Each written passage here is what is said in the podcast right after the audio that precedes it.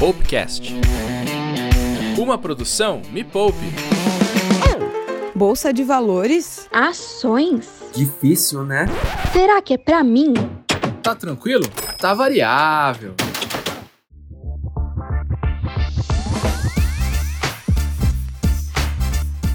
Fala galera, bem-vindas e bem-vindos a mais um Tá Tranquilo, Tá Variável.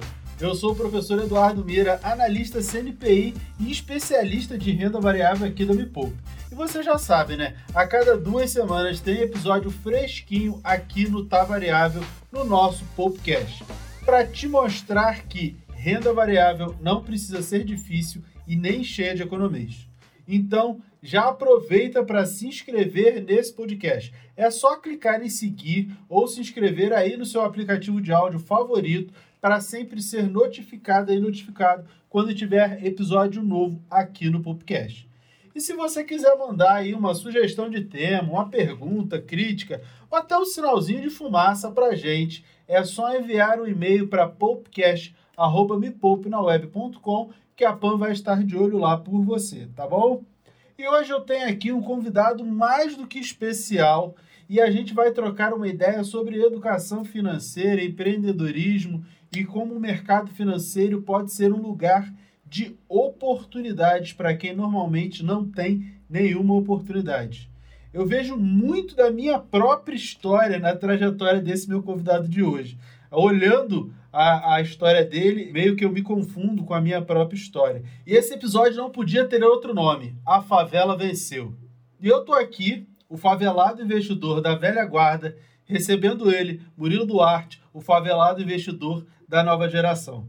O Murilo é contador, influencer digital, criador do canal Favelado Investidor no YouTube, com mais de 300 mil seguidores e tem a missão de levar a educação financeira para o povo da quebrada e mostrar que investir em renda variável não é só para quem já tem muito dinheiro. Nascido e criado no Jardim João 23, periferia de São Paulo, Murilo tem desde cedo aquela inquietação de quem sabe que na favela empreender não é papo de coach, é questão de sobrevivência. Por isso, seja muito bem-vindo, Murilo. É um prazer te receber aqui, meu amigo. Salve, salve, Mira. Bom, obrigado aí toda a equipe do, do Me Poupe, do Poupe Cash aqui também, pelo convite, né? É um prazer a gente trocar essa ideia, trocar esse papo e vamos para cima. Vamos compartilhar conhecimento aí com toda a galera. Show de bola. Mas meu camarada, para a galera que não te conhece, conta um pouquinho da tua história, como é que você começou e esse interesse por finanças e investimentos, de onde que surgiu isso? Cara, é, bom, eu sou o Murilo, né, um dos criadores do projeto Favelado Investidor. Essa parte de querer aprender sobre investimentos surgiu muito cedo, né, a partir ali dos meus 16 para 17 anos, que foi quando eu arrumei meu primeiro trabalho, né, era numa fábrica de pão, eu recebia é, 500 reais por mês, isso eu tô falando de 10 anos atrás, né, 10 anos atrás, e aí eu sempre me perguntei, falei, pô, como que eu posso ter mais dinheiro? Né? Como que eu posso juntar mais grana? Porque eu via que quanto mais dinheiro eu poderia ter, mais coisas eu poderia comprar. Basicamente foi esse o pensamento que, que passou na minha cabeça.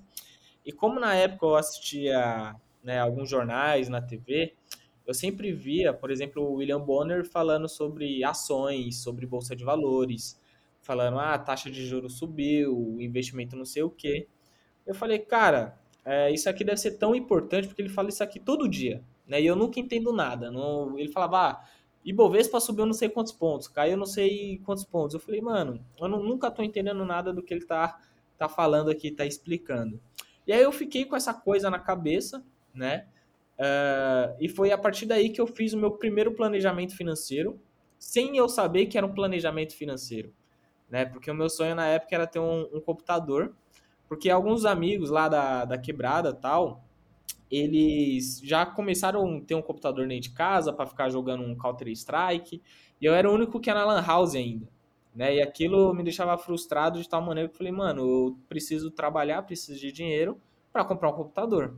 Basicamente foi isso. E aí foi quando eu juntei uma grana, né, vindo ali do, do meu salário, e fiz esse planejamento e realizei esse meu primeiro objetivo. E aí eu vi que guardando dinheiro, né, ainda nem estou falando da parte de investir, mas da parte de poupar mesmo, é, eu vi que poupando a grana eu poderia realizar alguns objetivos.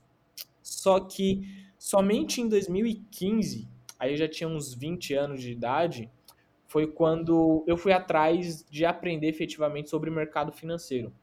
Né? Porque eu falei, pô, tá na hora de eu aprender a investir minha grana, né? De fazer mais dinheiro e ter uma rentabilidade. E aí eu falei, ah, não, não é possível que existe só a poupança, né? Eu falei, não, devem existir outros investimentos melhores.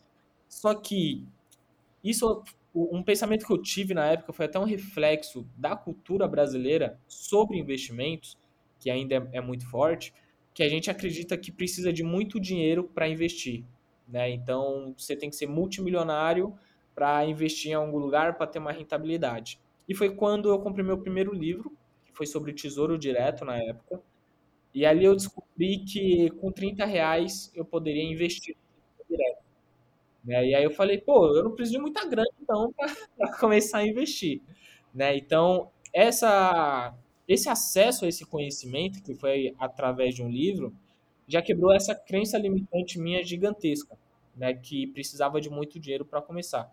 Então, esse foi ali o, o passo inicial, né? Não pensava em criar conteúdo na internet na época, eu só pensava em pegar um pedaço da minha grana investir, né? E chegar no tão sonhado um milhão de reais, vamos dizer assim, né? Que na quebrada a maioria das pessoas sonham em, em ser ricas financeiramente, né? Para não passar nenhum aperto pela escassez financeira. Então comigo não foi diferente. E aí eu encontrei esse caminho, né? Em primeiro lugar, que foi o mercado financeiro. Claro que eu tive também um, um pezinho ali no mercado financeiro, porque eu sempre gostei de número, né? Sempre gostei de matemática, por exemplo. No, no primeiro ano do, do ensino médio, que eu reprovei, eu só não reprovei em matemática porque eu me recusei a reprovar em matemática. O resto das matérias eu, eu reprovei por falta, que eu, que eu não, não ia para a escola direito. E eu não estou falando isso com orgulho, né? Então a gente vai, vai aprendendo ao longo da vida. Só que quando eu vi que eu ia reprovar em quase todas as matérias, e eu adorava matemática, eu falei, mano, não, matemática eu me recuso, matemática eu vou estudar e vou passar. Pelo menos isso aqui eu sei que eu, que eu consigo ter uma certa capacidade. Então, esse, vamos dizer assim, aos números, meio que me colocou também ali dentro do mercado financeiro, né? Envolvia essa, essa questão matemática. Então foi esse aí os primeiros passos né, do, do favelado investidor. Basicamente foi aprender sobre lidar com o dinheiro para ter uma vida financeira mais confortável no futuro. Né? Foi isso, foi isso daqui. Nada de ah, eu vou ficar milionário amanhã. Não, eu sabia que a probabilidade disso acontecer era muito baixa, mas eu sabia que no futuro eu poderia realizar esse sonho aí também.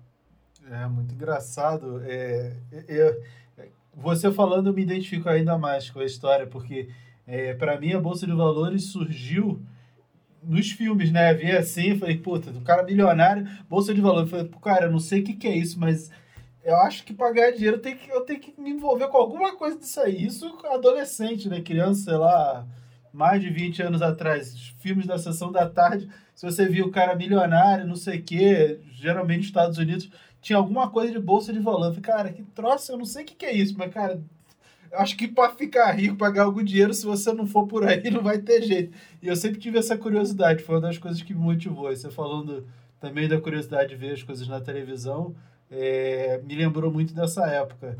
E, e é engraçado, né, que a, a, a, gente já tem um pouco mais de idade e ainda se alimentou muito de televisão, né, e via muita coisa na televisão. Agora é, as pessoas se alimentam muito de YouTube, de internet, e a gente consegue levar uma educação de qualidade e desmistificar tudo isso.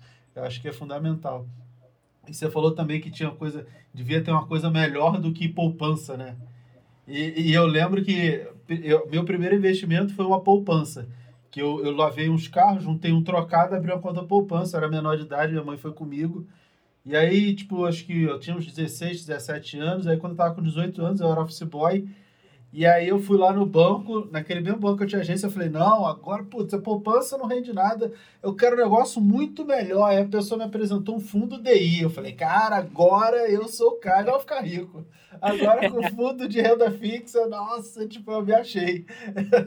a gente sempre acha, pô, não, vou fazer uma coisa melhor e aí você acha que tá abafando. E, e aconteceu exatamente a mesma coisa comigo. queria coisa melhor do que a poupança, e aí me ofereceram o fundo daí, eu achei que era maravilhoso.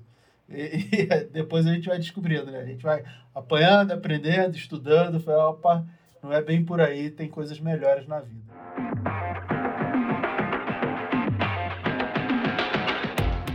Tá, meu camarada? Aqui nesse programa a gente tem um quadro que se chama Perguntas Chatas para serem respondidas rapidamente. E aí eu vou te fazer três perguntas e aí você me responde de um jeito simples, tipo ping-pong, beleza? Beleza, bora. Primeira pergunta: dá para investir ganhando salário mínimo? Sim, dá. Dá. É, isso aí eu acho que é consenso, todo mundo tem que. Quem não pensa assim, a gente tem que mudar a cabeça dessas pessoas. De endividado a investidor, é um projeto possível? Sim, sim. Acho que você passou por isso, né? Passei por isso. Eu já tive uma dívida de 20 mil reais, consegui quitar em um ano, né? Então, tendo uma boa organização financeira, somado à renda extra, né? Então, tive que fazer mais dinheiro. Fora o meu salário, que eu, que eu já recebia do, do estágio que eu fazia na época do banco, é, porque eu já estava na faculdade de contabilidade. Então, eu juntei isso tudo para focar em quitar a dívida, né? E aí, no momento que eu quitei, eu já comecei ali também a me tornar um investidor. Então, de endividado a investidor é possível sim. Show de bola. Pergunta 3. A educação financeira pode transformar a favela em peça de museu, como quer o Edu Lira da Gerando Falcões? Cara, eu acredito muito nisso, né? E eu falo muito com o Edu. Eu acredito que não só a educação financeira, eu acredito, vamos dizer assim, num combo é, a educação financeira, somado à cultura de investimentos, somado à geração de renda. Né? E geração de renda a gente pode abrir aqui a questão de empreendedorismo, né? o cara vai lá e cria o seu próprio negócio, ou outra pessoa que não quer ser empreendedor, né? mas quer ali ter o seu trabalho, é, carteira registrada, tudo certinho, e que não tem nada de errado com isso. Então, para mim, somando é, esses três pilares, né? geração de renda, educação financeira e cultura de investimentos. Então, eu acredito que a educação financeira é um dos pilares para contribuir com isso. É, eu concordo. Eu acho que é, para a gente ter uma evolução, a gente vai precisa de, de todo esse conhecimento, até para votar melhor, é, escolher bons políticos, para a gente conseguir gerar é, emprego e renda, né? Porque a educação ela gera empregabilidade. E esse, inclusive, foi o tema da minha monografia de pós-graduação em pedagogia, há 20 anos atrás, que foi geração de emprego e renda. Eu sempre fui apaixonado por geração de emprego e renda. E aí eu entendi que a educação gera empregabilidade e o emprego ele é gerado pela, pelo desenvolvimento econômico, pelo consumo de famílias ou pela exportação de, de produtos. Né? Então, a gente precisa votar bem para ter políticos preocupados com a, a evolução da economia, e a evolução da economia vai se traduzir em crescimento das empresas, que vão precisar de mais pessoas, contratar mais gente, gerar mais renda, aumentar os salários, e, e é um, acho que é um grande combo, né?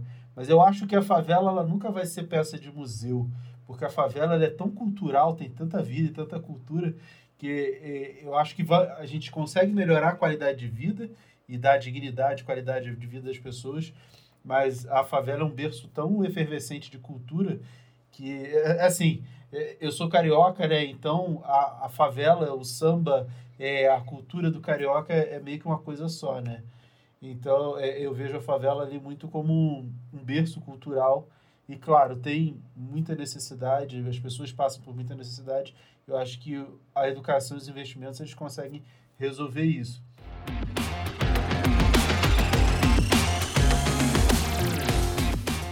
Deixa eu conhecer um pouquinho melhor da sua história.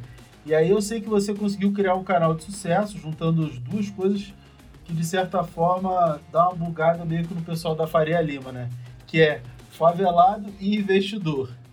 No começo você teve muita crítica, você enfrentou muito preconceito. Eu falo isso porque eu trabalhei na Faria Lima e, cara, eu não me adaptei. Não é a minha praia. Não é com essas pessoas que eu dialogo. Eu vivia lá naquele dialeto inglês, português. E, pô, eu entendia, mas eu não me senti. É, eu era o peixe fora d'água. Você também passou por isso? Cara, sim. Sim, inclusive eu passo até hoje, tá? Não foi só, só no é. começo, é. não, tá? É... Daqui a pouco eu vou contar outra história de outro podcast que eu gravei. Quero ver se você se identifica também, mas fala. Beleza. Cara, é, o Favelado Investidor, né, o nome em si, surgiu quando eu estava trabalhando na KPMG, né, que eu trabalhei lá durante dois anos. E eu falava muito sobre Bolsa de Valores com uma trainee, que inclusive veio de comunidade também, de Osasco. E aí ela falou assim, ah, você explica muito bem e tal, de uma maneira didática, sem o economês, por que você não cria um canal no YouTube? E eu lembro perfeitamente a frase que eu falei para ela. Eu falei, pô, é, por que eu vou, eu, eu vou criar? Já tem canais gigantescos, né? Inclusive eu mencionei o, o da Nath, mencionei do, do Thiago. E aí eu falei, se eu for criar, o nome vai ser Favelado Investidor, porque eu moro na favela e eu invisto, né? Então isso eu tô falando em 2019. Eu comecei a investir em 2015, né? Então fui me desenvolvendo aí através do, do conhecimento do mercado financeiro. E quando eu criei o projeto, né, a gente teve uma certa, um certo crescimento rápido, que eu julgo, porque a gente saiu em algumas mídias na época, na Exame, na Valor Econômico, que inclusive a Nath viu também, e consequentemente o pessoal da Faria Lima teve a, esse conhecimento sobre o nosso projeto.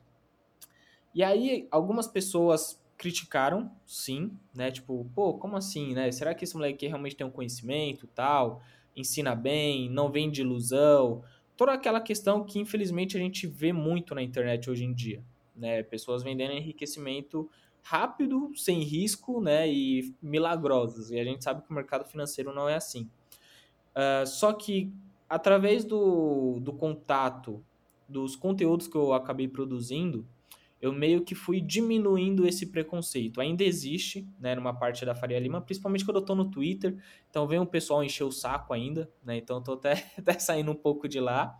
E por outro lado, tem a crítica por questões de, como posso dizer, de ideologia mesmo, né, então aquela coisa de direita, esquerda, centro, liberal, isso, aquilo, e alguns acabam não aceitando muito bem, porque eu falo de mercado financeiro, né, focado ali no público de favela, e que para alguns, tipo, ideologicamente não faz sentido. Basicamente é isso. E eu respeito a opinião de todo mundo, né? Eu falo, beleza, é uma escolha sua.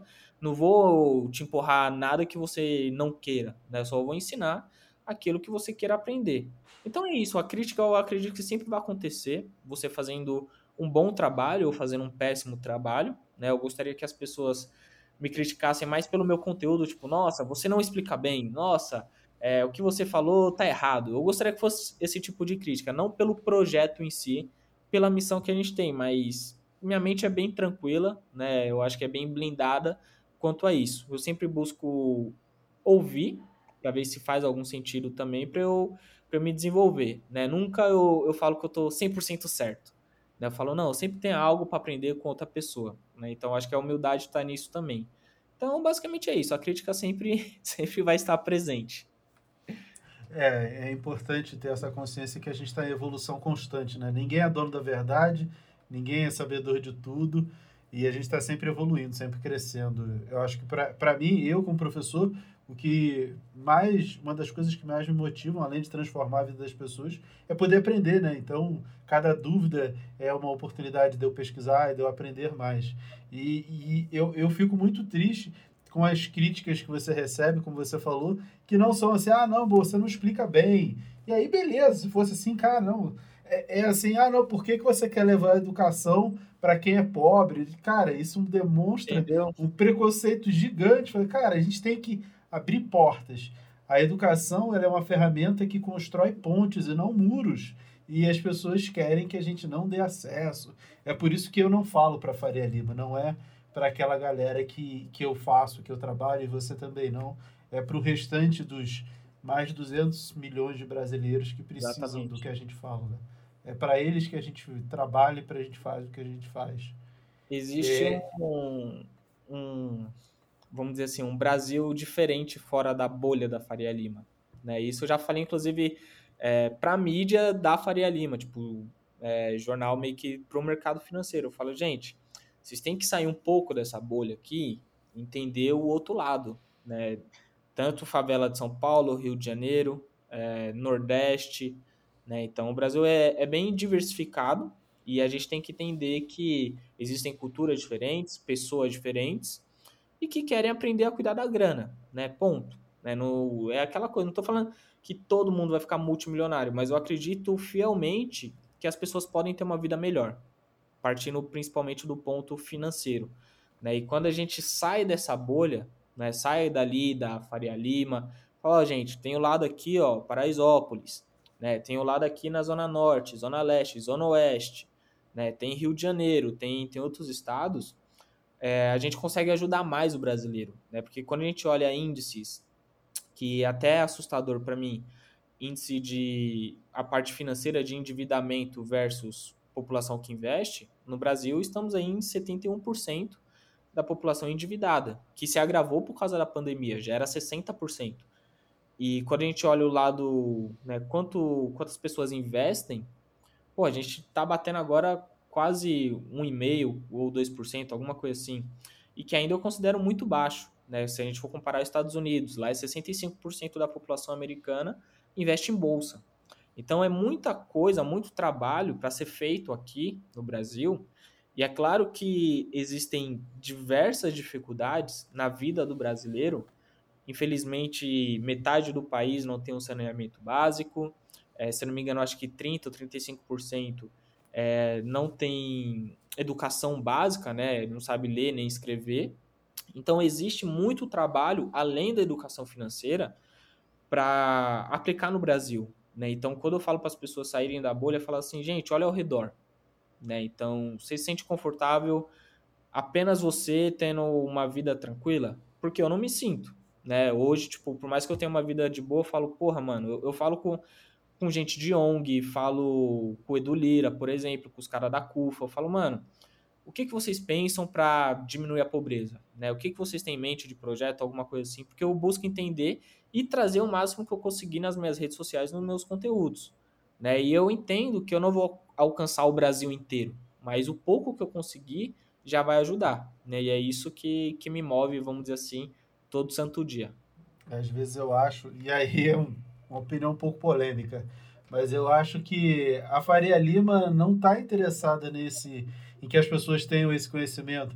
Porque se eu falar para as pessoas, ó, compre essa ação aqui, que a empresa vai crescer, o, a galera que é assessor, que é gerente de banco, eles não ganham nada com isso, ganha comissão, não ganha nada. Então, para eles é muito melhor que você não tenha conhecimento, deixe eles administrarem, porque assim eles ganham dinheiro. E aí todo o nosso trabalho vai meio que contra o trabalho deles, né? De informar, de educar, de falar, faz, faz o que o, o, Barsi sempre fez a vida inteira, o Luiz Barsi Filho. Uhum. Compra ação e pronto. E faz isso é, sistematicamente todos os meses, o resto da sua vida, que você vai ter um, um grande, uma grande quantidade de dinheiro. É, só precisa disso, não precisa de nenhuma outra mágica. Só que isso vai contra as receitas que a Faria Lima tem, como é que eles ganham dinheiro, né?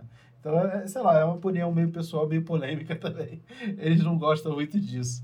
Mas você falou que trabalhou na, na KPMG.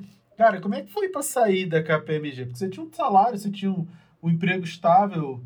E, e, Brasil, emprego estável, é, às vezes é um negócio assim, caramba, é difícil de ter um emprego estável. Você tinha um emprego estável e você largou tudo para ser youtuber, né? Sim. É, é, é como o pessoal fala, ah, você é youtuber, né? Faz uns vídeos é. aí, né? Cara, só dá aula, né? Eu escuto isso é. aí, ah, só dá aula. tipo, faz, faz nada, dá aula, dá aula, né? Faz nada. Cara, eu acho que assim, a parte mais difícil foi falar com a minha mãe, na verdade, sobre isso. Não foi nem tanto a minha decisão de, de sair da empresa. Por quê? Eu já estava na KPMG há dois anos, né? Então já tinha um salário ali de uns 3 mil reais, 3.500, né? Isso eu tô falando em 2019, né? 2018, 2019. Então já era um salário alto né? Mediano, vamos dizer assim.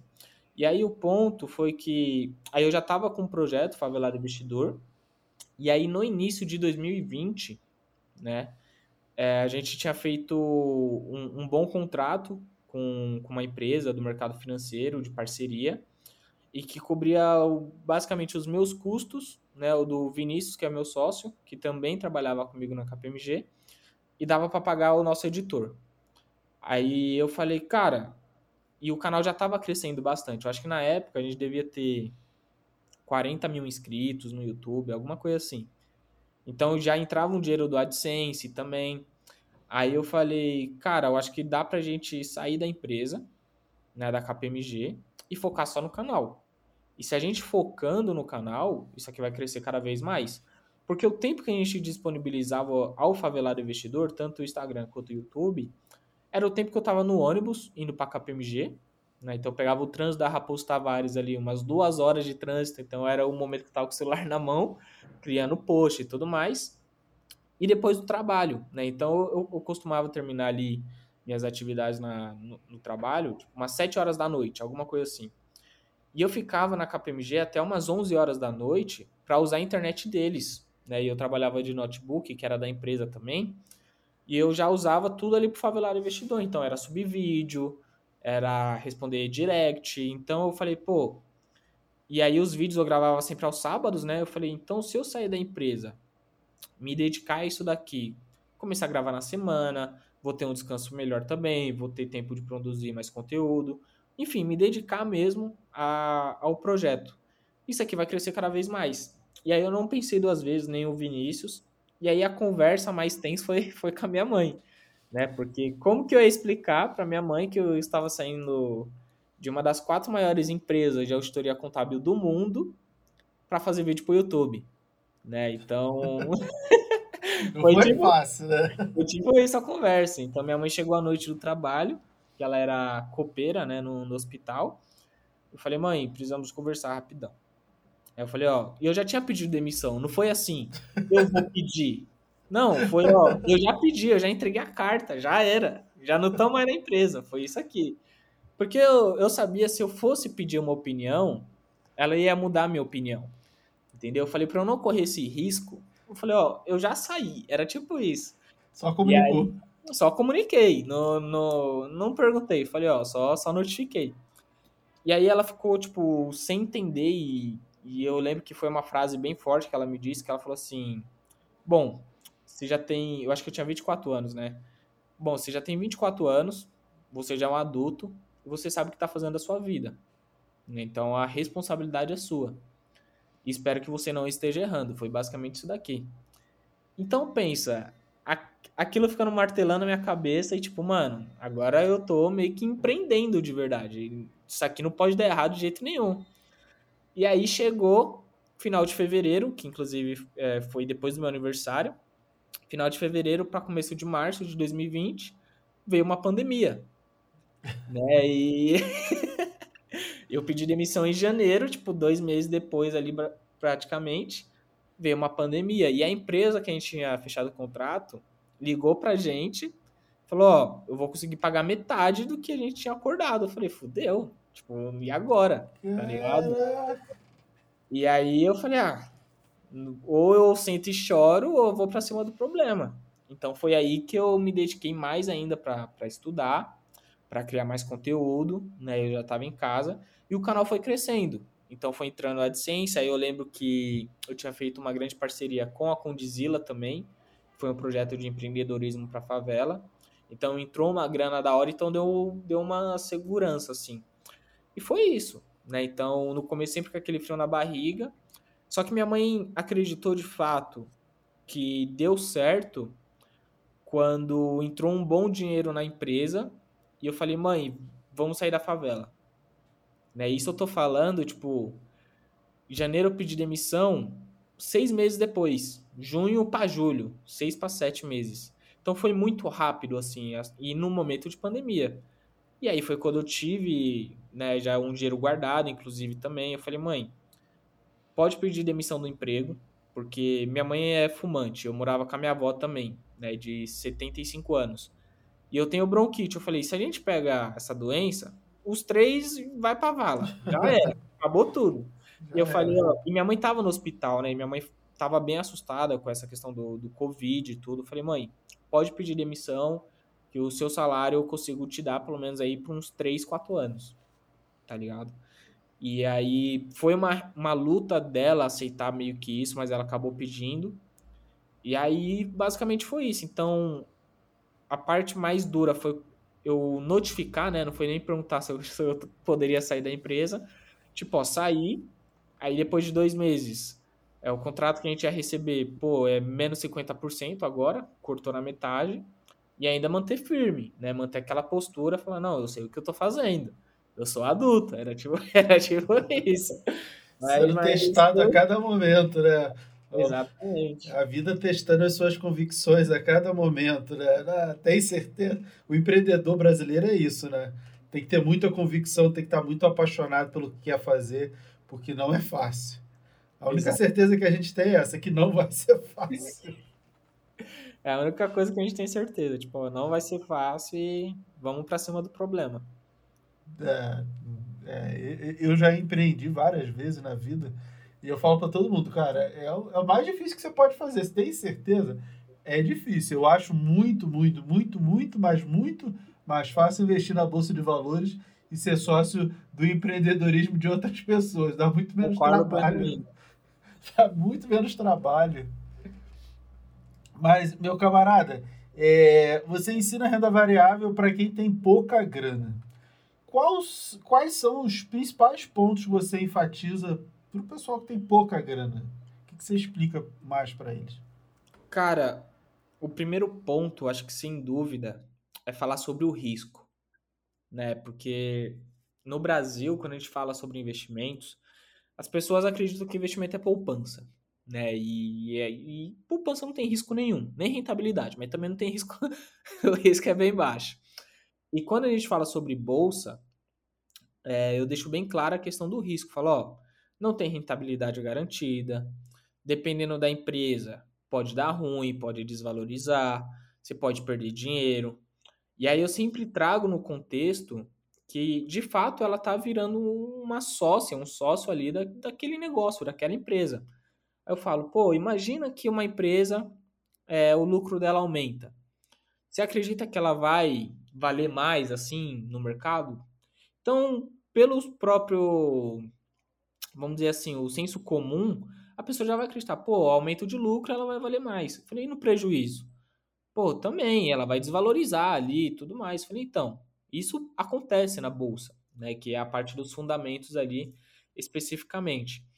Deixo claro também que é acessível investir, né? Então, pô, com 10 reais, até menos, claro, dependendo da empresa, a pessoa consegue investir, né? Então a pessoa fala, pô, com 10 reais eu consigo investir na bolsa? Eu falei, sim, consegue, né? Não tô falando que você vai ficar ricona, ricaço com essa grana, mas é o início, é o primeiro ponto. Então, só de deixar bem claro como que funciona o mercado, né? E voltando a uma crítica que eu sempre falo, que hoje é vendido um enriquecimento muito fácil, principalmente usando o mercado financeiro, e a gente sabe que não é assim. Leva tempo, a pessoa tem que sair da dívida, tem que mudar os hábitos financeiros, tem que investir mensalmente. E os resultados vão aparecer né, no médio a longo prazo. Então, quando eu falo que, pô, é possível você começar a investir, é possível você juntar uma grana, acumular um patrimônio. Isso é no médio e longo prazo, né? E, e isso às vezes não brilha os olhos da, das pessoas, porque as pessoas querem ficar ricas agora, não, não é daqui 10 anos, né? E eu falo, eu me espelho em quem deu certo, ponto. Né? Você já mencionou o próprio Barça aqui, Warren Buffett, eu falo, cara, são os investidores que acumularam um grande patrimônio no longo prazo. Eu me espelho nesses caras. Né? Se eu estou vendo exemplos que deram certo, porque eu vou seguir exemplos que estão dando errado. Né? E eu sempre trago esse, esses exemplos para essas pessoas. Alguns entendem, né? outros não. E eu acho que também o que eu sempre acabo convencendo as pessoas é porque se eu estou conseguindo, não estou falando, não vou generalizar aqui, mas a pessoa que está tendo acesso ao meu conteúdo, que está trocando ideia comigo, eu falo, cara, você também consegue. Não estou falando que vai ser fácil, não estou falando que vai ser muito difícil. Cada um tem seu, seu grau de dificuldade individual na, na sua vida, né? Para você, Mira, foi uma coisa, para mim foi outra, e tem outras pessoas que vão ser mais, difícil, mais difíceis que nossa vida, tá ligado? Mas eu falo que a chance existe, e a gente tem que focar nessa chance, né? Então a pessoa vai lá com 10 conto, no outro mês 20, 30, e vai indo, né? Então mostrar essa acessibilidade, mostrar o risco, e sempre mostrando os exemplos, né? Então eu tenho, inclusive, minha carteira pública lá no meu canal do YouTube, que é do zero ao 100 mil, né? Comecei literalmente ali, ali do zero e hoje está com mais de 40 mil reais investidos né? em dois anos, em dois anos e meio, alguma coisa assim. Mostrei momento de queda na, na bolsa, pandemia. Falei, ó, oh, gente, eu tô me ferrando que nem vocês aqui também. Né? Então o pessoal viu que eu tava no mesmo barco. Então, quando eles verem, eles consigam, aliás, quando eles conseguem olhar isso, falar, nossa, o moleque tá junto com nós mesmo, né? Não tá metendo louco nem, nem nada. Então aí o pessoal parece que se engaja mais, né? Então o, o exemplo arrasta, né? Eu sempre falo isso. Então basicamente é isso, demonstrando todas as verdades sobre o mercado. Né? Em dado momento é uma maravilha, dado momento, porra, o negócio tá, tá tenso aqui, mas faz parte do mercado. É, você falou que a tua carteira tá lá é, disponível. É, qual é a composição da tua carteira? O que, que você leva em consideração aí para montar a carteira? Qual o racional? Cara, o primeiro ponto é que eu sempre falo meu perfil de investidor. Né? Então, para quem está começando, possivelmente o cara é conservador, né? Às vezes não tem tanto conhecimento, tanta experiência. Então eu falo, ó, não se espelha na minha carteira. O que eu estou fazendo aqui para mostrar que é possível. Ponto. Né? Não é para você copiar ativo, nem nada do tipo. Aí o que eu mostro lá? Justamente eu falo que meu perfil hoje é mais agressivo. Eu tenho uma pequena parte em renda fixa, né, que é e não é considerando a reserva de emergência, eu falo que a reserva de emergência está fora dessa carteira. Então tem uma parte em renda fixa, que é para reserva de oportunidade, também para dar uma certa estabilidade na carteira. Aí eu estou falando de tesouro direto, tanto Selic prefixado, IPCA, né? Uh, tem a parte de ações brasileiras, que hoje é a maior composição, tá ali uns 40%, 45%. E aí lá eu tenho desde empresas uh, pagadoras de dividendos, tipo Taesa, Itaúsa, Energias do Brasil. Tenho B3 também, a própria bolsa, que eu tô lembrando aqui de por cima.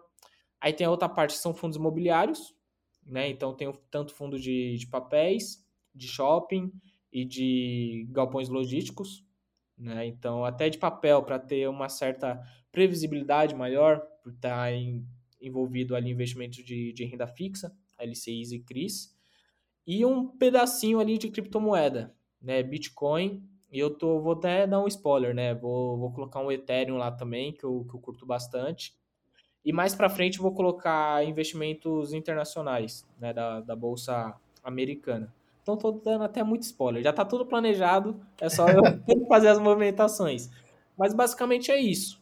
Né? Então eu mostro os dividendos, eu mostro quanto tem desvalorização, é, eu mostro a, queda, eu falo, pô, gente, ó, a bolsa tá despencando, né? Tá quase 100 mil pontos aqui de novo. É, tava 120 mil meses atrás. E vamos seguir aqui o caminho, né? Eu acho que o, o objetivo principal é esse. Mostrar o caminho e mostrar os ciclos do mercado. Né? Então, tem todo o racional também, não é só, ah, comprei. Não, por que eu comprei? Né? Ó, tô olhando aqui é, a demonstração financeira, tô olhando aqui o relatório do auditor, tô olhando indicadores fundamentalistas. Ah, tô olhando o cenário econômico no Brasil, o juros está subindo. Vou colocar um pouquinho mais em renda fixa. Então, tem todo o, o ciclo também, né, novamente, e o racional ali para as pessoas irem aprendendo. Né? Não é só ah, o Murilo comprou, vou comprar também. Não, não façam isso, pelo amor de Deus, né? Cada um tem, tem a sua vida financeira. Não, mas é, é, exatamente isso que todo mundo quer. As pessoas me, me perguntam qual ação que eu tenho que comprar, ou qual ação que você compra para sua carteira, ou qual ação você tem na sua carteira. E aí até falo, pô, galera, eu posso falar o que eu tenho, mas se eu investir numa ação há 10 anos atrás e o preço dela acelera 2 e hoje é 20, que, que adianta eu falar para você que eu investi 10, 20 anos atrás a 2 reais se você não vai conseguir voltar no tempo a investir é. lá? Vamos olhar para frente, né? O que que pode valorizar? O que tem para trás já foi, né? Vamos olhar para frente. É, eu acho que isso aí é o mais importante, não é copiar a carteira de ninguém. É assim, ah, qual o racional? Pô, por que que está investindo aqui? É uma boa empresa, acho que é uma empresa sólida. É, acho que é isso que as pessoas têm que, que entender. E eu, uma coisa que eu falo bastante é que mais importante do que o perfil é o teu objetivo. Por que, que você está investindo? Porque se você não sabe o que você está investindo, cara, você pode simplesmente trocar aquela ação por um celular novo.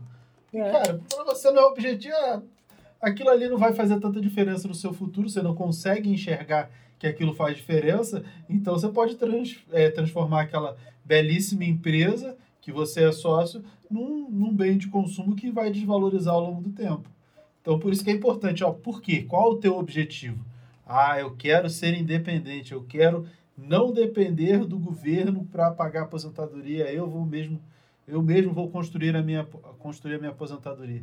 Aí acho que faz sentido, né? Até para suportar esses momentos aí que meio que dá dor de barriga no mercado, ele cai e, e a partir do momento que você entende a empresa, aí quando a, quando a bolsa cai, você fica até mais interessado. Pô, agora é que eu vou comprar, né? Tá mais barato, porque é uma coisa boa que fica mais barata. É, é, importante a gente passar esses conceitos, né? Mas, meu camarada, em outubro a bolsa ela atingiu 3,4 milhões de CPFs, com mais de 4 milhões de contas, né? E, e acho que tem um dado muito interessante e assim, acho que tem muito a ver com o trabalho que, que você faz, que eu faço, que é o valor médio do primeiro investimento. Até pouco tempo atrás era de 1.500 reais e hoje a média é de 273 reais. Então, eu acho que a bolsa está se popularizando. O que, que você acha? Você acha que as pessoas estão começando com, mais, com pouco dinheiro, ou seja, as pessoas que têm pouco dinheiro estão vendo a bolsa como oportunidade? Cara, eu acredito que sim, né? E fico até feliz com, com essa informação, porque mostra que o, que o brasileiro está tendo acesso a essa informação, a esse conhecimento, né? E aplicando principalmente. Então, essa média baixou muito, né? De 1.500 para 200 e pouco. E, e isso eu vejo que é o reflexo das pessoas querendo cuidar do seu futuro financeiro. Basicamente é isso.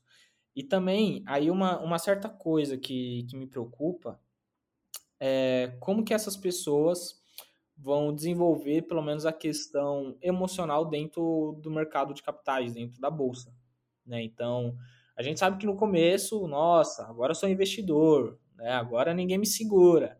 Aí vem uma queda, a pessoa se desespera e acaba vendendo no prejuízo. Então, eu acredito que tem um trabalho também para transformar de fato essas pessoas tanto na questão psicológica, emocional e na parte técnica, né, para concluir. E é um trabalho que tanto eu, você, outros influenciadores vem fazendo cada vez mais. Né? Então, eu acredito que vai se popularizar cada vez mais no, no futuro. E espero que isso aconteça o quanto antes, né? para ser bem sincero. É, e assim, é engraçado que assim, as pessoas têm, acho que têm até aprendido bastante. Eu tenho uma carteira de 50 reais, né, que eu faço no YouTube da Me Poupe uma vez por ano, mais ou menos, para você começar a investir com, com 50 reais. Com 50 reais, comprar seis ações. Aí tem Itaúsa, é, Copel, empresas mais resilientes, tem até uma clabinha ali, mais exposta a dólar, mas com 50 reais. E às vezes até sobra. É, até sobra, na última carteira eu falei, pô, vai sobrar um dinheiro, você compra duas de Sanepar que tá baratinha, e para dar uma equilibrada melhor na carteira. E é, eu recebo muito feedback das pessoas que falam assim, poxa, pingou um centavo de dividendo, mas a pessoa, caramba, eu não fiz nada, já caiu um dinheiro, que sensação legal. E eu acho que o dividendo ele é muito educativo, né? Quando você Sim. começa a entender, olha, você não fez nada, você só comprou, mas caiu dinheiro ali. E isso muda, é, eu acho que vai mudando aos poucos o, o mindset das pessoas, ver o retorno. É, porque, é aquilo que você falou, né? Todo mundo quer o retorno rápido, né? E aí, se caiu o dividendo no mês seguinte ou dois, três meses depois, a pessoa, opa, já, já deu algum é, retorno. É, exatamente. Não vou ficar, não fiquei rico, porque botou 50 reais, você não vai receber 5 mil, né? Infelizmente, a, a mágica não é essa. A mágica é botou 50 reais, se você não fizer mais nada o resto da vida, com certeza esses 50 reais vão crescer e também vão te pagar alguma coisa todos os anos. Mas as pessoas ficam maravilhadas com esse valor, eu acho, eu acho incrível. Eu acho que o dividendo é a ferramenta mais educativa dentro da, dentro da bolsa de valores, dentro da renda variável. Cara, e eu... todo mundo tinha que receber dividendo, né? Sim, sim, e eu concordo plenamente. Tanto que tem nesse quadro meu, né, quando eu mostro os dividendos e tal, cara, eu acho que o primeiro dividendo que eu recebi foi tipo 7 centavos, alguma coisa assim, né? E aí eu lembro que eu mostrei e até meio que virou um jargão aqui no, no canal, que eu usei eu peguei uma frase do Racionais e mudei. Basicamente foi isso aqui. Né? Que tem uma frase do Racionais que é corrida hoje, vitória amanhã. E aí eu coloquei centavos hoje, milhares amanhã. Né? Tipo, hoje eu estou recebendo centavos. Lá na frente, no futuro, eu vou receber mais grana. E claro, fazendo reinvestimento e tal. E isso o pessoal pegou muito, né? Curtiu muito também. E sempre quando recebe os dividendos, tira os print lá de notificação do extrato da corretora e posta lá no Stories. Ó, oh, centavos hoje, milhares amanhã. E é justamente essa parte de, vamos dizer assim, diminuir essa ansiedade das pessoas do retorno rápido, né? Então, quando a gente fala sobre fundos imobiliários, por exemplo, Pô, o cara colocou lá 100 conto. Vamos supor que ele recebe 60 centavos. É o que você falou. Nossa, mano, são centavos, beleza. Mas o cara vai olhar aquilo como se fosse o primeiro milhão de reais dele. Ele vai olhar e falar, mano, são 60 centavos que eu não fiz nada. Eu só coloquei uma grana lá e já era. Então, se eu colocar mais 100, já é R$1,20 no próximo mês. E assim vai, vai somando, vai multiplicando. Então, concordo plenamente. Né? O dividendo, ele educa as pessoas. Ele educa as pessoas.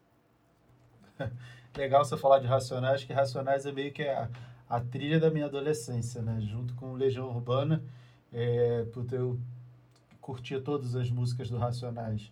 Aquele capítulo 4, versículo 3, aquele disco para mim emblemático. Falar. É, e em muitos momentos foi, foi bem importante. É, eu, assim, eu adoro Racionais. É, todo, todo conteúdo. Já fui a show. Eu acho, é, eu acho que é muito importante. É, hoje, a galera não escuta tanto Racionais, né? Mas eu acho que foi muito significativo durante uma, uma boa fase da história da, da música, principalmente para a periferia. Sim. Acho que acrescentou, reforçou muitos valores, né? Para gente que veio da periferia. E, e falando em periferia, você, assim como eu, é, a gente tem uma origem muito humilde e eu tenho certeza que, assim como eu, a gente passou, você também passou por muitas provações, né? O caminho errado estava ali a todo momento, né? Eu vi amigos, parentes morrerem no tráfico, infelizmente, né? Mas eu sempre me mantive focado. E o que que te fez se manter focado para não ir para as milhares de oportunidades que sempre foram muito maiores da vida errada, de tudo que a gente podia fazer para ter um retorno mais rápido e, e, não fez. Você, como eu, não, não escolheu esse caminho, mas por quê? O que, que te manteve mais focado? Cara, eu acho que, sem dúvida alguma, foi minha mãe. Né? Minha mãe era aquela pessoa, é ainda, né? Não era, não. É ainda aquela pessoa que, tipo, ficava no meu pé e, tipo, ó, não anda com fulano, não vai ali com ciclano, fica em casa. Então, minha mãe, tipo, não é, eu ia falar não que me proibia, sim, me proibia assim. é igual meu pai e minha mãe. É. E... Proibir, não, não, não vai, não, não vai. Vai, não vai, já era. E assim, eu acho que. Nossa, eu acho que era senso de mãe mesmo. Tipo, ó, não anda com o ciclane. Tipo, passava dois, três meses, o cara tava no tráfico, tava roubando. Né? E, tipo, amigos de infância. Tipo, eu lembro eu com 14 anos. É, o pessoal meio, tipo, já me oferecia droga, essas coisas assim. Ou, tipo, ah, vamos ali no mercado pegar alguma coisa. E aí eu falei, não, tipo, já tinha o, o, pelo menos uma certa noção que era certo e errado, né? E também o, o, a palavra não, ela é muito forte, né? E pode te salvar de muita coisa, não só no mercado financeiro, mas na vida, né? Então, quando eu tive o entendimento do poder do não e foi muito cedo, aos 14 anos, eu falo que também me livrou de, de muita enrascada aí na vida.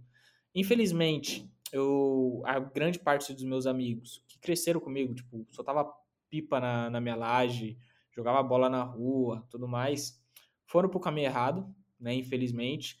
É, dois estão presos, um já morreu, é, um ou outro, tipo, troca ideia ainda, tá na quebrada tal. Mas é, é o que eu falo, tipo, graças à minha mãe eu não escolhi esse caminho. Eu acho que sem dúvida, assim, tipo, minha mãe foi o alicerce ali que, que me brecou de ir pro, pro caminho errado. Sem é, dúvida família, alguma. Família em primeiro lugar é o que há. É. é isso aí. É, e me disseram que você recebeu algumas propostas milionárias para vender seu canal, mas você recusou. Isso é verdade? e, e se você recusou, por quê, né? Porque dinheiro é um negócio que a gente não recusa, né? Mas os nossos valores estão acima do dinheiro. Cara, assim, é, sim, recebi, né? E, e assim, o, o ponto que É a gente mesmo, tem mas a galera é- entra numa de, pô, vou te comprar, vou comprar o canal. Ah, sim, a gente já recebeu umas três propostas, eu acho. Tipo, toda a gente falou não, né? Toda a gente falou não. E o, o ponto é que, primeiro, acho que a gente tem a nossa essência em si, né? Não que as outras pessoas não tenham, longe disso.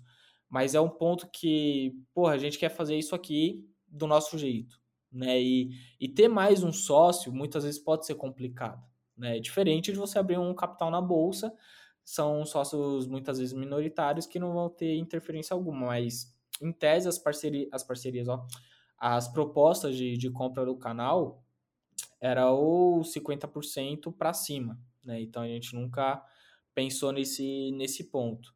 E também era muito cedo, né? Todas as propostas que a gente recebeu, o canal estava pequeno ainda, né? Então não foi esse ano, por exemplo, foi em 2019, 2019? É, final de 2019 para 2020. Né? Não, já, já tinha saído da, da KPMG, já tinha saído. Então, o canal tava pequeno, tava em crescimento e tal. Eu falei, não, tá muito cedo, né? Não tô falando que futuramente eu não possa vender. Não tô falando isso, né? O futuro é incerto. Mas até o, até o momento, sem, sem pretensão. né? Então, a gente quer crescer do nosso jeito, é, da nossa cultura também dentro da empresa. E é isso. Né? E aí é o ponto que você tem que controlar as emoções, né? Porque a proposta tá ali.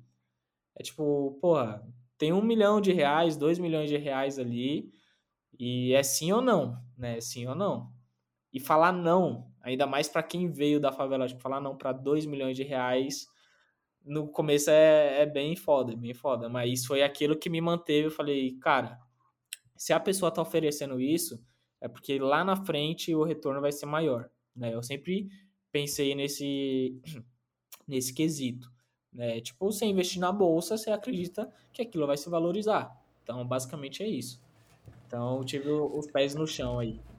E, assim, por experiência própria, que eu tenho para te dar de conselho, quanto mais você crescer, menos esse dinheiro vai ser relevante e menos ele vai ser importante. Então é aquilo, foca no longo prazo, foca em fazer o teu trabalho, que é excelente, e vai focando, porque daqui a pouco um milhão, tipo, não vai ser, não é que você vai ganhar fácil um milhão, mas assim, como você consegue pagar suas contas, ter uma qualidade digna de vida ali para você, para tua coroa, para tua família. E aquele um milhão já não vai brilhar tantos olhos porque você já tem o suficiente ali para viver dignamente.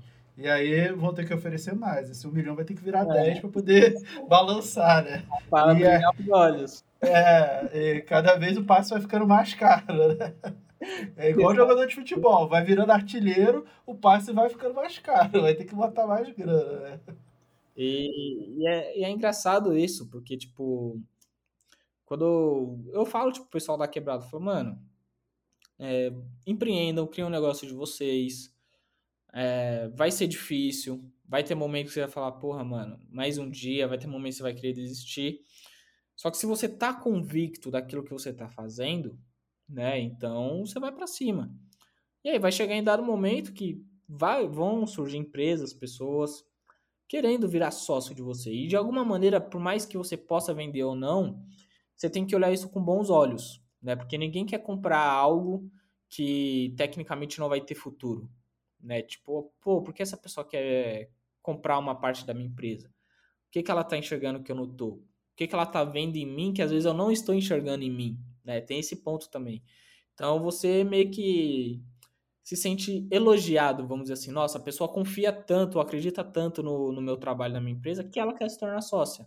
Basicamente é isso também. O pessoal sempre olhar desse, desse ponto de vista.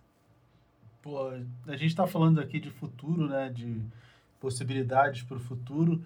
É, você já chegou no seu primeiro milhão, conseguiu sair da favela, ganhou uma visibilidade na mídia que eu espero que seja só um embrião de tudo que ainda tem, que, que ainda está por vir. Que o trabalho de vocês é excelente. Mas qual as próximas metas de vocês? É, qual o legado que o favelado investidor quer deixar? Cara, eu tenho dois grandes sonhos, vamos dizer assim. Que o primeiro, e, e é sempre partindo pro lado social, né? Isso que, que alguns olham e falam, pô, como assim tal? Eu falo, é, é propósito meu. O primeiro, é, lá na, na quebrada, tem um campão gigante lá, que, que é só terra, né? Só barro mesmo. E eu quero deixar ali, tipo, sintético, bonitão, porque eu sempre gostei de futebol, né? Eu falo que se eu não fosse educador financeiro, eu acho que eu estaria até hoje tentando no meio do, do futebol, porque eu sempre gostei de jogar mesmo. E eu vejo a molecada lá jogando, eu falo, pô, daqui pode sair um próximo Neymar, né? E eu acredito muito nisso. O segundo é que o projeto Favelado Investidor, futuramente, pode virar um instituto, né? Então, não falar apenas de educação financeira e investimentos, porque, como eu disse aqui em dado momento, é um, é um ponto que a sociedade precisa ter um conhecimento, mas existem outras deficiências ainda para o desenvolvimento da vida de uma pessoa. Então, vou trazer um exemplo. Tem gente que não sabe se comportar numa entrevista de emprego. Tem gente que não sabe mexer no Excel, né? não sabe digitar um texto no Word, não sabe escrever um e-mail. Né? Então, são coisas que eu considero que hoje o mundo também considera básicas e que, na minha opinião, tem que ter, né, vamos dizer assim, no currículo de qualquer pessoa. Saber se comunicar, saber se portar, criar uma empresa também. Então, a gente vai trazer esse lado do empreendedorismo. E, com isso, de fato, ser um instituto ali de educação. Né? E isso de maneira gratuita, dentro da quebrada até o momento eu penso no João 23, né, ter algo físico lá, mas nada impede depois se tornar uma plataforma 100% grátis na internet, que tipo quem tiver um acesso ao computador que seja, vai lá, abre sua conta, se cadastra e faz o, os cursos ali gratuitamente, né? E sem um instituto reconhecido também pelo mercado, né? Então, pô, alguém vai fazer uma entrevista de emprego, aí tá lá no currículo, ah, fiz curso, nos trazer um nome aqui. Instituto Favelado Investidor, sei lá, algo nesse sentido. Tipo, nossa, então aqui o moleque aprendeu de verdade. Então ter esse reconhecimento também. Né? Então, além da educação financeira. Porque, novamente, o que eu defendo muito e que eu acredito que possa tirar as pessoas da pobreza é a geração de emprego, em primeiro lugar. Ela precisa ter uma renda, né? Então, ah, vou ter uma educação financeira, beleza, mas não tem nem dinheiro entrando na sua conta. Como que você vai ter uma educação financeira? Ah, eu quero investir, mas você nem trabalha, né? Não tem nenhum dinheiro novamente pingando na sua mão. Como que você vai investir? Né? Então, primeiro tem que ser essa geração de renda, e a geração de renda, para mim, tem que ter essas qualificações profissionais. Tanto para alguém buscar um emprego e também para empregar. Né? Então, futuramente virar um instituto aí. Pô, bacana. Eu gosto muito disso. Eu vou ser sincero, eu acho isso muito legal. Eu já desenvolvi projetos, fui professor voluntário em projetos sociais, lá em São João de Meriti, na Baixada Fluminense, no Rio. É, já fiz muita coisa. E, pô, pode contar comigo nesses teus projetos. Eu gosto muito. É, isso tudo. É, tem muita coisa que a gente faz legal na vida, mas eu acho que essa pegada social é que, pelo menos para mim, é o que faz brilhar os olhos, né?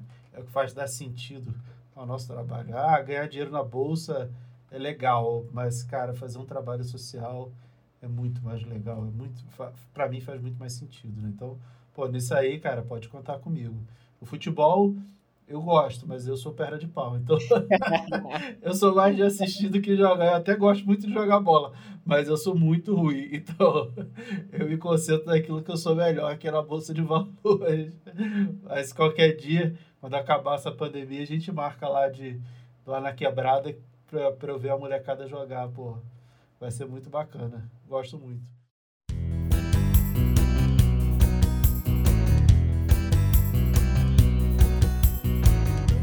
Mas, meu amigo, aqui nesse podcast a gente tem um quadro chamado Ações Trágicas. Esse é o momento do programa onde eu trago algum acontecimento cômico ou trágico envolvendo os investimentos em renda variável, bolsa de valores e mostro o que os bipolpeiros e as bipolpeiras podem aprender com aquela cagada de outra pessoa. E aí eu quero saber, desde que você começou a investir em renda variável, qual foi, tipo assim, a maior cagada que você já fez ou que você viu alguém fazendo, alguém cometendo? Cara, eu vou, vou trazer três e um é de renda fixa, tá? Foi bem no começo, inclusive. Até renda fixa, ó. O pessoal já ia se ligar. é, o primeiro que foi em renda fixa foi tesouro pré-fixado, né? Então, a famosa marcação a mercado. Quando eu vi desvalorizando, eu falei, como assim eu tô perdendo dinheiro na renda fixa? Como assim? Né? E bateu um certo desespero, fui lá e vendi com prejuízo. Depois que eu fui entender sobre marcação a mercado, foi bem no comecinho. Né? Então, é possível até perder dinheiro na, na renda fixa. É, o segundo, que foi em criptomoeda, né? Então, foi o Ethereum especificamente. Eu comprei Ethereum faz, acho que 12 ou 13 meses atrás. Um Ethereum tava, eu lembro até hoje, R$ 3.125. E aí eu vendi ele a 9 mil. Tipo, nossa, foi um bom rendimento tal. Só que hoje tá 25 mil reais. e aí eu falo, pô. e tipo, eu não precisava do dinheiro nem nada. Eu falei, ah, tá na máxima histórica, né? Eu falei, possivelmente não vai ter uma grande valorização agora tal. Eu vou vender agora, vai corrigir um pouco. E ainda eu pensei, eu vou pegar uma parte de, desse lucro, vou jogar em Bitcoin e uma parte em renda fixa, que eu sempre acabo fazendo isso. E eu fiz isso. Só que aí depois de 9 foi para 11, aí deu uma corrigida para 10, aí ficou nesse vai e vem, vai e vem, e hoje tá, só tá indo, né? Só, só tá indo, não tá mais vindo. Só, só foi para cima. E, e uma recente, que inclusive nessa última semana, né, quando eu tava pensando nessa pergunta, eu falei, mano, é Magazine Luiza, cara. Magazine Luiza tá derretendo. Tipo, eu acho que eu tô com uma desvalorização de 25%, 26%. Mas tá lá na minha carteira. Tá lá, tem as partes dos fundamentos tal, o resultado não foi tão bom, mas tá aí, tá aí, tá desvalorizando e vamos, vamos ver no que que dá essa brincadeira aí também.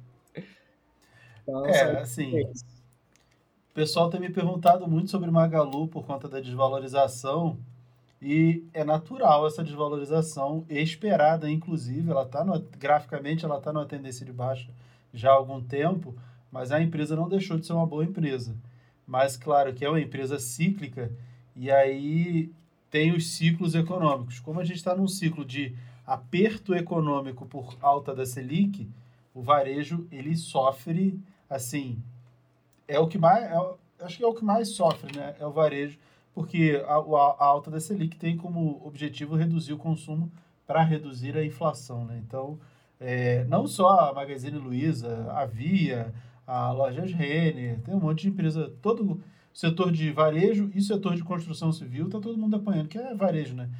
Acaba que tudo aquilo que é de venda de produtos ao consumidor, é, que não são bens essenciais, essas vão, vão sofrer muito. Quem é bem de consumo essencial, que é aquele consumo inelástico, né? Que o consumo não muda, independente se o preço sobe ou não, como a gasolina. A gasolina subiu absurdamente, mas você não tem jeito Tipo, por enquanto não dá para andar com carro a energia elétrica, que o carro custa muito caro. Então, esse tipo de produto de consumo inelástico, como combustível, aumenta e continua o consumo, né? Não tem muito jeito. Agora, tudo aquilo que você pode deixar de consumir, como varejo, roupa, eletrônico e um monte de coisa, como vende a Magazine Luiza e as outras varejistas, essas vão sofrer sim. E aí é aquilo, né? Acredita na empresa no longo prazo? Então, será que a queda não é oportunidade para comprar ações? Porque a ideia é compra na baixa e vende na alta, né? E não vende na alta e compra na baixa. Então, já que agora está na baixa, eu vejo mais oportunidade do que, é, do que problema. Mas, é assim, não é recomendação, eu sou analista, mas não é recomendação de compra, porque eu sempre falo, você tem que comprar quando parar de cair. E como ela ainda está caindo, então não é o momento de comprar primeiro, ela tem que parar de cair graficamente a gente vai ver isso quando ela começar a andar de lado. Mas faz parte. E criptomoeda, cara, é assim. Eu comecei a fazer algumas coisas que nem vocês, eu, eu acho que foi em 2016 ou 2017. Eu já conhecia as criptos, acho que 2014 ou 2015. Eu tinha um pé atrás com cripto por conta de lavagem de dinheiro, porque eu tinha certificação de lavagem de dinheiro no Banco do Brasil e eu achava que aquilo ali ia ser usado só para lavar de dinheiro. E com o tempo eu fui estudando e, e fui vendo que não. Mas no início eu comecei a comprar Bitcoin e diversificar. E, cara, se eu tivesse comprado só o Bitcoin lá, Porque quando eu comecei a comprar, ele estava 12 mil reais. Nossa. Entendeu? Hoje ele está quase 400 mil reais. Então eu comecei a comprar ali 12, 15, 18 mil reais. Acho que foi a última compra que eu fiz. É, entre 18 e 20 mil reais. E aí ele começou a subir, subir, subir. Eu falei, ah, isso tem muito risco. Não vou botar mais dinheiro, não, porque, cara, deixa. Vamos ver onde ele vai subir. E aí, pô, subiu, subiu, subiu. Eu lembro que eu cheguei a comprar dois bitcoins na época que, que era 12, 15 mil reais. Entendeu? Que era significativo. Mas eu deixei lá, tá lá até hoje. Aí Ah, a única coisa que eu faço, como tá no exterior, eu deixo alugado o Bitcoin para ganhar uns, uns, é, uns, uns satoshizinhos lá na, no serviço de aluguel e, e vai que vai. Mas é, quando você compra uma coisa que sobe, não significa que ela não possa subir mais, né? exatamente. Essa é mais uma crença que tem no mercado que assim, pode continuar subindo. Então, até onde vale a pena vender, né? Mas, mas eu acho que é isso aí.